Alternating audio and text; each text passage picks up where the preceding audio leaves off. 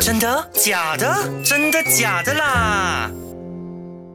听谁说错的、对的、说美的、丑的，都问我，我看，我说，我怪美的。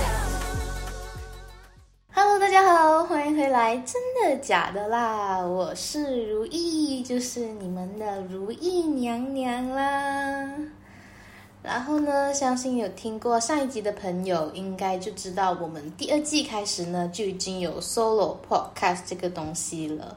说实话，真的是有一点小兴奋哦。然后呢，我之前第一季的版本呢，潘静。他就因为有一些私人原因，就没有办法再继续参与我们啦。不过呢，我一定会带着他的意志继续走下去的。好，那么呢，有看到那个主题的朋友呢，相信应该大概有猜到我今天想要说什么了吧？就是怪美的现代社会被网络风气带歪的美。那什么是被网络风气带歪的美啊？那么相信呢，大家应该就是有在浏览社交媒体的时候呢，应该就有看到那些视频啊，还有照片啊，里面的那些美女呢，通常都是白皮肤，然后高挑身材。然后呢，身材是很瘦的，然后呢，脸就是很幼态，然后巴掌脸、筷子腿、大眼睛这一类的白瘦幼身材哦，就是白皮肤、幼龄态，还有身材好，就是所谓的白瘦幼。然后男生的话呢，一般就是哇六块腹肌，然后明显的下颚线。然后双开门大冰箱的那一种。那么呢，这些，那么像我们一些普通人呢，在看到这一类的照片啊跟视频的时候呢，就会开始反思，觉得为什么自己没有办法像那些人一样，然后就会开始产生容貌焦虑。那么容貌焦虑呢，其实它之前是没有这个词的，它是在网络流行以后呢，开始流行的一个词，就是指呢，在这个放大颜值作用的这个社会环境下呢，很多人哦，他们对自己的外貌都不够自信，然后就会产生容貌上面的焦虑，觉得自己不够好看呐、不够别人优秀啊，等等等等的。我发现，尤其就是小红书啊、抖音啊这一类最近比较流行哦，它就会宣传我刚刚所说的那些白瘦幼啊之类的审美唯美，甚至近几年还有流行一些打卡挑战，好像锁骨放硬币啊，就是你的锁骨上能不能放到那个硬币，甚至哦，我还看过有人在锁骨上面放金鱼，就真的是一整条金鱼放在那个锁骨上面哦，超级超级的夸张。然后呢，还有 A 四腰挑战。A 四腰挑战呢，就是你拿一张 A 四纸，然后放在自己的那个腰上，然后你的腰呢不可以比这个 A 四纸还宽，要比这个 A 四纸还窄才是好看的细腰。然后还有一个就是耳机线缠腰，有看抖音的应该有看过，很多女生就是会把耳机线啊缠在自己的腰上。然后呢，你这个耳机线一圈下来呢，能不能缠绕住自己的腰？然后可能还有多一点线出来之类的。还有看过就是用眼镜卡在你这个腰上面，看这个眼镜的宽度哦，跟你的腰一不一样。还有一个就是反手摸肚脐，这个其实我自己之前也是有做过，就是呢，把你的手反着绕你的肚子一圈，看你的手呢能不能摸到自己的肚脐。当时候其实我是摸不到的，现在我试一下。我现在也是摸不到的，OK。反正当时候呢，我就因为摸不到自己的肚脐，然后在那边自卑啊，然后在那边发愤图强要减肥，就是用那些不健康的方式来减肥。可是我现在就是觉得来，I don't care，每个人都有各自的美，OK。我说这些挑战呢，其实不是要让大家就是自己去试啊，或者就是要减肥减到可以完成这个挑战才是美哦。我不是要你们去做这个挑战哦，不要误会。我想要表达的就是呢，大家有没有发现这挑战背后的统一潜台词，其实就是说，如果你没有细腰哦，你没有这个 A 四腰哦，你没有这个 S 码身材，你的锁骨放不了硬币，你反手摸不了肚脐，那你就是不够好，你就是不够瘦，不够漂亮，有没有发现？就是我说了才发现，就是这些挑战背后的统一潜台词都是这样。不仅是这些挑战哦，其实还有很多很多的那些稀奇古怪的一些称号啊，都在影响着我们。就好像之前有一个很火的牌子，它叫 BM，就是 Brandy Melville，它是来自意大利的一个少女品牌嘛。然后呢，他们打着一个 One Size Fit All 的这个理念哦，他们的衣服就只出一个 size。就是 S size，而且他们的 S size 不是 free size 那种 S size 哦，他们的 S size 真的是超小件的那种 S size。然后呢，就透过这种方式呢，暗示女生，就是如果你的身材不能穿得下这个 BM 的衣服的话，那你就是不够有魅力。你要穿得下 BM 的衣服，你才是这个有魅力的少女。他们就会去迎合这个白瘦幼的这个畸形审美。然后就导致呢，掀起一股就是外貌歧视的风潮，就是会有的女生她们会很引以为豪自己可以穿得下 B M 的衣服，然后去嘲笑那些穿不下 B M 衣服的女孩，导致了就是女生跟女生之间就开始在那边战斗，知道吗？然后就引起了一个热门，然后最后呢，他们就靠这一个白瘦幼的这个畸形审美哦。引爆了这个销量，因为很多人就想要去尝试说，我到底能不能穿得下 BM？我穿下 BM，我才是漂亮的。很多人会有这种想法，甚至呢，还有人出过一个 BM 女孩的身高体重表。我跟你们说，我真的不敢相信，就是呢，那个身高体重表里面就有说，一百五十 cm 的女生三十三 kg 才是标准，一百六十 cm 的女生四十三 kg 才是标准。一百七十 cm 哦，你要五十一 kg 才是标准。然后呢，那个标题就写：但凡我见过的现实啊，或者网络上面的美女啊，只要一问身高体重哦，基本上都跟这个数据差不多了。然后呢，他还说什么娱乐圈我最喜欢的美女就更不用说了，基本上最胖的就是这个标准。这所谓的标准就是根本就不符合 BMI，根本就不符合就是健康的身材该有的体重。然后呢，这个网络上面呢，就一味的灌输哦，只有瘦才是美的这个审美观。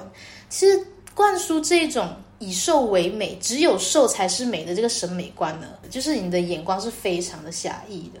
其实穿不下 S 码的女生，也不一定就是代表她的身材不标准、不完美啊。就是好像之前我有一个比较喜欢的一个日本的谐星，他叫渡边直美。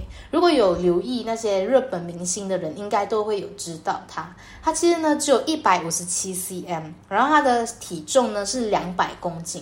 可是他非常非常的有自信，以自己的身材为傲，以自己的外表为傲。然后呢，这就导致了他在 Instagram 上面呢就有了七百多万的粉丝。然后他每张图片的点赞量呢，基本上都是二十万上下，跑不掉。他甚至还开创了自己的大码品牌，然后就鼓励那些呃比较胖的女生，就不要为自己的身材感到自卑，胖女生也是可以漂亮，不一定要瘦才是叫漂亮。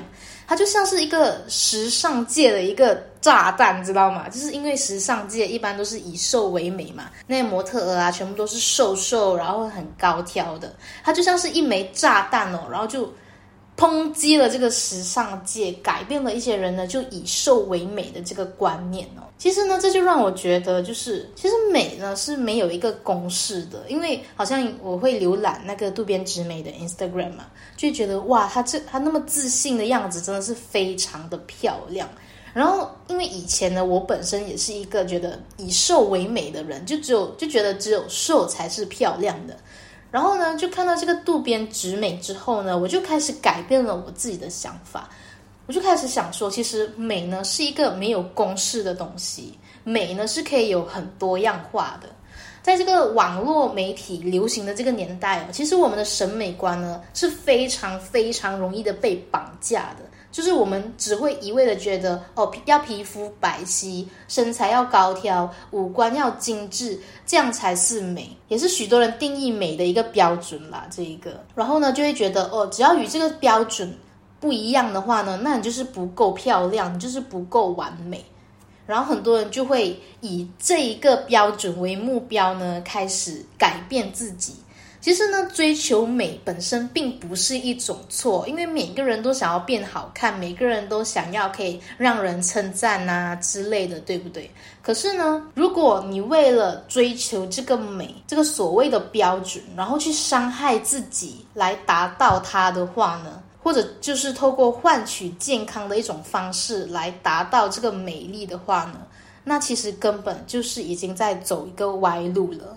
因为你已经透过伤害自己来让自己变漂亮，然后达到所谓的标准，那已经就是在走歪路了，根本就不是一个正确的道路。所以呢，我们应该透过一些正确的方式来让自己变漂亮，而不是透过一些歪门邪道来让自己达到这个所谓的标准。相信有浏览社交网站的你，对，就是你。不要跟我说没有浏览哦！现在每个人人手一个手机，不可能没有上网，对不对？就是网络上啊，经常会有人说，呃，很怀念那个没有 P 图的时代耶。那个时候的明星啊，都各有各的美啊，个性都很鲜明，就有的是很硬朗的，有的是很妩媚的啊，有的是很冷艳的。其实他们有一些小瑕疵在身上啊，也会让人觉得很可爱啊，然后很灵动。可是现在好像那些明星呢，就缺乏了这种灵动的感觉。那其实是为什么呢？其实我自己当时候看到人家这样子说的时候，我也在思考，好像确实是这样，没错诶。那其实我就有在想到底是为什么。那么最近呢，我就想到了那个答案，那就是呢，其实美呢本身就是一种很多样化的东西。现代呢，我们就会以一个统一的标准套在每一个人的身上，希望每个人都可以达到那个所谓的标准来变漂亮。可是我们忘记了，其实美本身就是一种很多样化的东西。美呢是每个人本能的追求嘛，对不对？可是呢，如果每个人呢都以一个相同的模板去整容、去化妆，全部人都以网红美为美的时候呢？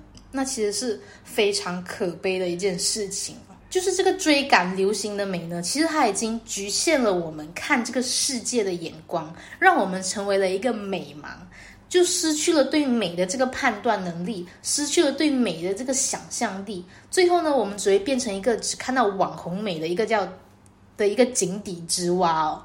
就是当所有人呢对美的认知只有那么肤浅的时候呢，美其实已经在消失了。就每个人只觉得只有这样子才是美的，这样这样这样子就是不美的，美已经逐渐在消失了，因为我们的对美的认知只有在那么肤浅的一层，好像就是很多女孩子啦，就是她们以瘦为美，宁愿不吃不喝，然后绝食好几天，甚至哦有的为了美白哦，把自己的脸呐、身体啊当成像实验品一样，就是什么产品都往自己身上试。为了看起来幼态啊、显小啊，不管适不适合呢，都往自己的身上套。然后男生也不例外哦，就是网上就很流行什么小鲜肉啊、大叔风啊，然后狼小狼狗啊、韩国欧巴等等等等的。然后有的男生呢，就会一下子把自己弄成小鲜肉，一下子把自己弄成小奶狗。一下子把自己弄成韩国欧巴，一下子又把自己变成小狼狗，就是有时候那个风格明明一点也不适合自己，但是因为流行嘛，就一味的往身上套，一个也不要放过，就导致了没有自己的个人风格，只会一味的随波逐流。但是呢，这种被推动起来的审美标准哦。其实却影响了我们大部分人，尤其就是年轻人的这个生活观念哦，甚至造成了没有必要的这个容貌焦虑。就每个人好像就把自己放在了一张考卷上，用这个所谓的标准答案来给自己打分。就只要没有达到这个标准的话呢，自己就是不合格。然后刚刚我也有说到一个叫容貌焦虑的这个词嘛。那么其实会有这个所谓的容貌焦虑呢，是这个社会化发展的一个结果。那什么叫社会化发展的一个结果啊？其实就是因为呢，我们为了吸引别人的注意，我们就不得不对自己的容貌进行改造。好像如果我们的样子不够所谓的标准不够好看的话，就没有办法会有人注意到你嘛。然后呢，为了吸引到别人的注意力呢，我们就没有办法就。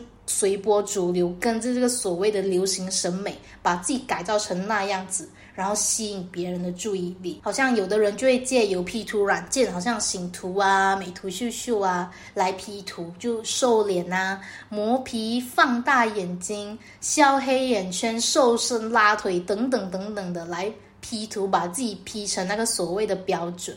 然后有的人呢，就透过整容，就用鹅软骨来垫鼻子、打玻尿酸啊等等的，然后来把自己整成那个样子。然后刚刚我也有说了，流行审美是白瘦幼嘛，那么怎么可能会放过瘦这个东西呢？就有超过一半的人呢，是使用很不健康的方式来控制自己的体重，就有包括好像节食减肥、不吃早餐，然后吃泻药让自己拉肚子来变瘦，然后变美，来符合这个所谓的社会审美的标准。之前我就有看一个研究哦，就有说自拍的人哦，在照片上平均花费的 P 图时间是四十分钟。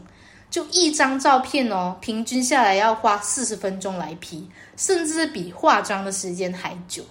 如果我没有记错的话，我化妆的时间大概是在二十分钟到三十分钟左右吧。所以呢，其实如果你有仔细去看这个社交媒体的话哦，会发现在这个社交网络的影响下呢。很多现代人的审美呢是越来越统一的，就是你浏览那些照片呢，他们基本上的风格就是来来去去就是在那里，就是跑不掉的。只要你一刷，基本上十个有九个都是一模一样的风格。那么为什么我们会想要追赶这个流行美呢？因为这个所谓的美貌标准就是现代流行的嘛，然后每个人就认为哦，你要这样子才叫美。那么为什么我们会想要追赶这个流行美呢？不知道大家有没有发现哦？大多数人哦，都会认为高颜值的人更加善良，然后学习更好，更加的有钱。就是只要一个好看的人跟一个不好看的人站在那里，你就会比较自动的对这个长得好看的人比较有好感，然后呢，正面的评价会比较多。反而呢，我们对长得不好看的人哦，更多的是负面评价。这种场景啊，尤其在这个电影啊、电视剧里面呢，更加的明显。就是那些正面的形象呢，一般都是高颜值的，然后反面的形象呢，一般都是看起来贼眉鼠眼，就是一看他就知道他是坏人的那种类型。就是我们对好看的人啊，长得好看的人包容度呢，会比一般的常人还要来得高。就是那些长得好看的人呢，可能他们犯了一些错误，也会受到一小部分人的这个偏袒和支持。这就是所谓的颜值崇拜，就是呢只看一个人的外表，完全不注重内在。不管你是杀人犯，你是多坏的人，只要你长得好看，一切都是可以被原谅的。就是。颜值崇拜的一个例子啦，然后加上社交媒体的影响、短视频平台的影响啊，就是他们就会展示各种各样的故事哦。他们就会跟你说哦，只要换了一张脸，你就会得到更多社会的认可，你就会得到一个更好的工作啊，更高的薪水，赢得一个完美的爱情。总之呢，言下之意就是，只要你换了一张好看的脸，你就可以得到更好、更美好的人生。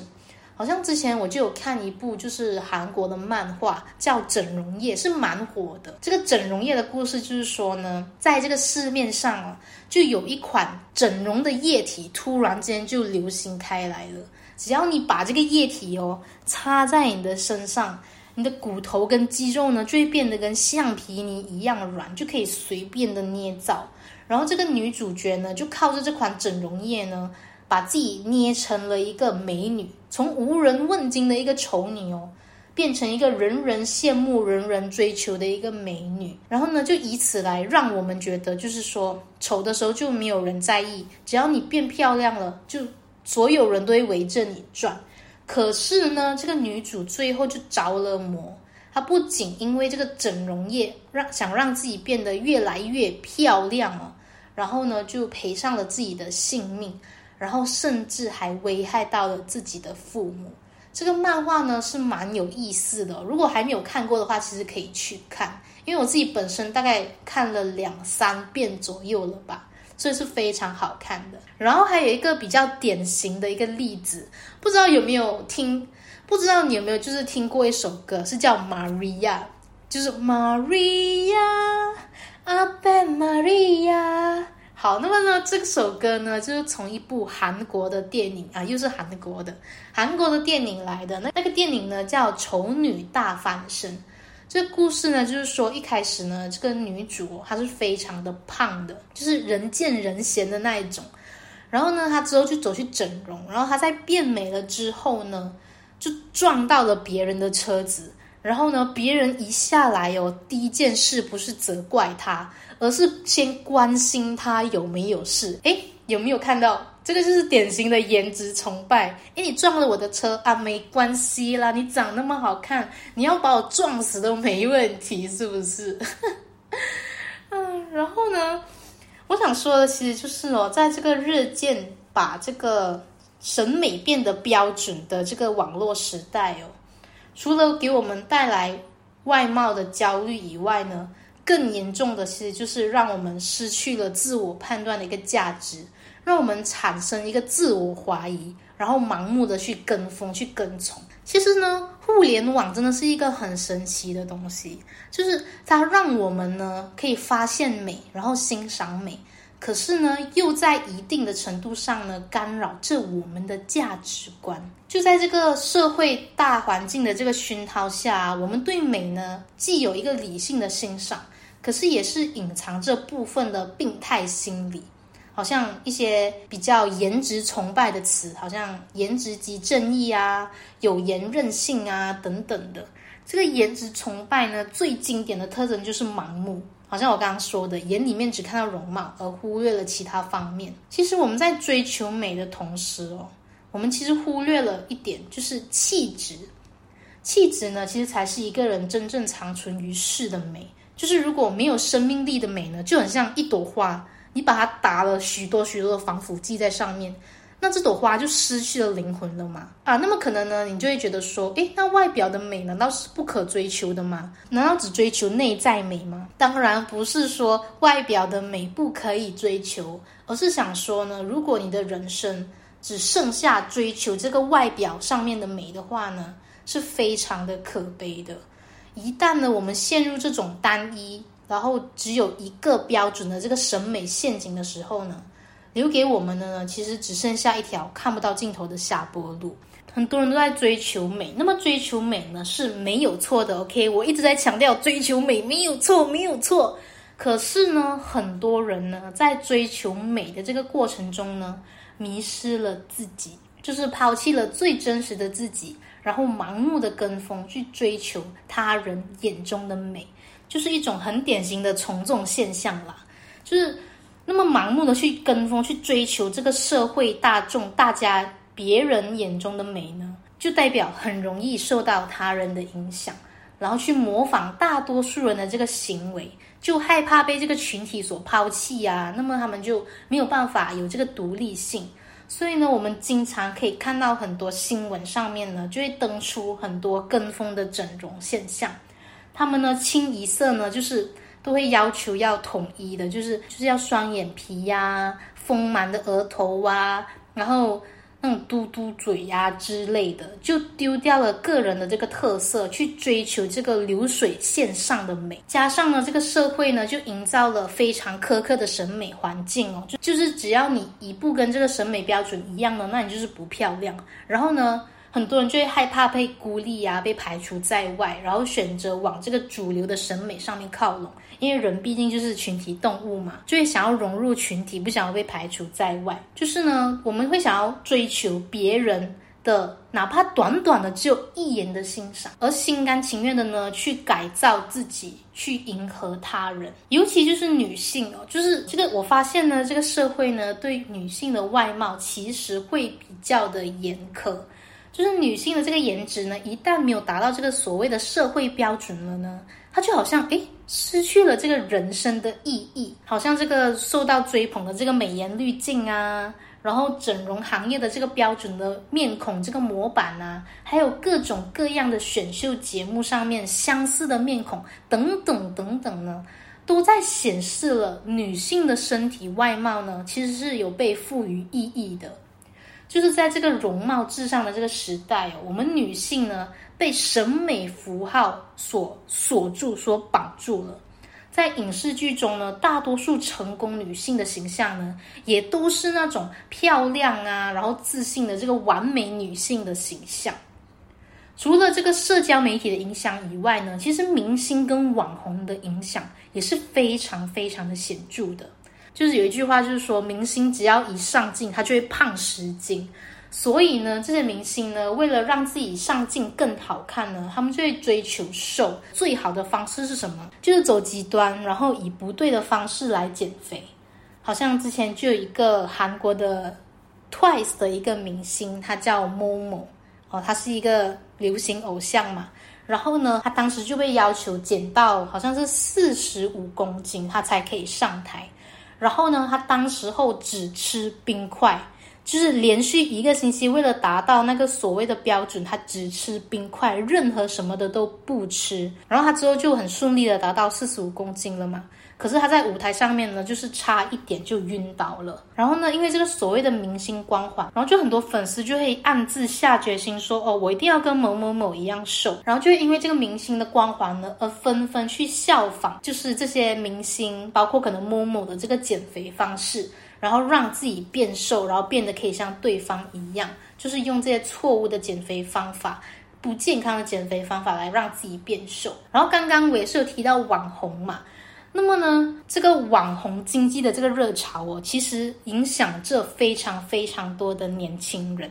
就是以前的人呢，你问他们梦想，他们可能会说：“哦，我想要当警察，啊，我想要当律师，啊，我想要当医生。”可是如果你问现在的年轻人呢，他们会跟你说。哦我想要当 YouTuber，我想要做网红，什么什么什么的。所以可以看到，这个网红经济的热潮哦，其实非常非常的影响现代的年轻人，就向年轻人展示了你用你的身体魅力哦。其实可以换来金钱，换来你想要的东西，换来这个社会的正向评价。然后加上网红呢，他们就是会在网上炫耀自己的这些名牌呀、名表啊，然后大房子之类的，就无一不在向年轻人宣传美丽至上的这个理念哦。那么对很多年轻人来说呢，是非常非常具有杀伤力的。试想一下，你只要换一张脸。你就可以逆天改命诶，为什么不要？为什么不是？我换一张脸，我就可以得到大房子，可以得到名表、名车，然后我可以变有钱，Why not？对不对？说实话，是我其实也是蛮心动的。所以可以看到，真的是非常的影响现代年轻人。如果有的年轻人呢，他们对未来感到不安全感。然后呢，又迷茫又焦虑的话呢，他们就看到，诶，原来可以透过整容，然后换掉自己的外表来消除这些烦恼，那么何乐而不为呀？而且呢，在这个对整容接受度非常高的这个时代呢，美丽的人更好命。这个故事呢，确实好像就是发生在我们自己的身边。那么，这个所谓的容貌焦虑呢，到底是对自己的容貌感到不满？还是说你是对别人眼中的你感到不满呢？那么又有多少人会反思？如果在整合和安排自己的身体选择中，我们的选择不过是二选一或者三选一的时候，这种被贴上所谓自由标签的选择，到底能不能称得上是自由？就是你一边说你要做自己，可是你是在迎合这个社会的审美去做所谓的自己。还是你真的是活出了自己呢？好像网上就会有人说哦，穿衣自由。那么所谓的穿衣自由到底是什么呢？其实当越来越多的女性或者男性呢，懂得怎么去捍卫自己的审美。然后学会保持一个清醒和独立的个性的话呢，然后向这个任人扭曲还有肆意偏造的这个审美观宣战的时候呢，那时候所谓的审美自由、穿衣自由才是真正的自由。当然，我们自己本身也是有跟风的自由啦，也不会去强迫谁谁谁去要真正的做自己。可是呢，我们绝对不要放弃自己。选择美的这个权利，在打扮自己之前呢，更重要的是学会如何接纳自己。像蔡依林呢，就有一首歌叫《怪美的》，就是跟这一集的主题一模一样哦。其实我就是透过这首歌来写这个主题的。希望我不要被告。然后呢，这个怪美的呢，就有一个歌词，我是非常非常的喜欢的，就说这什么标准，急着决定适者生存，看不见我的美，是你瞎了眼。听谁说错的对的，说美的丑的，若问我，我看我说我怪美的。是这样读这个歌词还蛮奇怪的，要唱出来才不奇怪。自己去听啦，好不好？我就不要在这里唱了，我唱歌也不好听。那么最后呢，我想说，这个世界上所有美好的东西都不应该被轻易的下定义。美不是一个标准或一种公式，而是一种特色。阳光自信也是一种美啊，然后可爱温婉也是一种美啊。其实我希望呢，我们的身边呢，可以少一点随波逐流的美，更多的是拥有自己特色的美，就是不要被这个网络绑架审美，因为每个人呢都是独一无二的。就那些形形色色的统一的流行审美风气呢，仿佛就是在告诉我们啊，你一定要达到这个主流审美的标准，那才是漂亮啊。可是试想一下，真的是这样吗？完全统一的审美，说实话，看久了也会觉得很累。好像你去一个花园，你一进到去，哇，全部的花都长得一模一样，没有自己的特色。你看久了，一定也觉得非常的无聊吧？可是如果这个花园呢，每一种花都有每一种不同的颜色，各有各的姿态。都绽放出了自己的特色，那是不是更加的吸引人呢？好，那么这个问题呢，我就不回答，也不给答案啦，你就自己去想一想吧。哇，真的是说的我口都干了，我刚刚一度就是差一点发不出声音，讲太多话了，没有试过讲那么多话，真的是。好，那么呢，这一集就到这里结束啦。那么下一集呢，会有一个惊喜给大家。那么这边呢，我就先留一个谜，先不要告诉你们是什么惊喜。如果想要知道是什么惊喜的话呢，那么下一集同一时间、同一地点，记得留守我们真的假的啦。更多资讯可浏览 IG 专业 Voice 啦，锁定每逢星期三中午十二点，真的假的啦，让你懂得分辨真假新闻。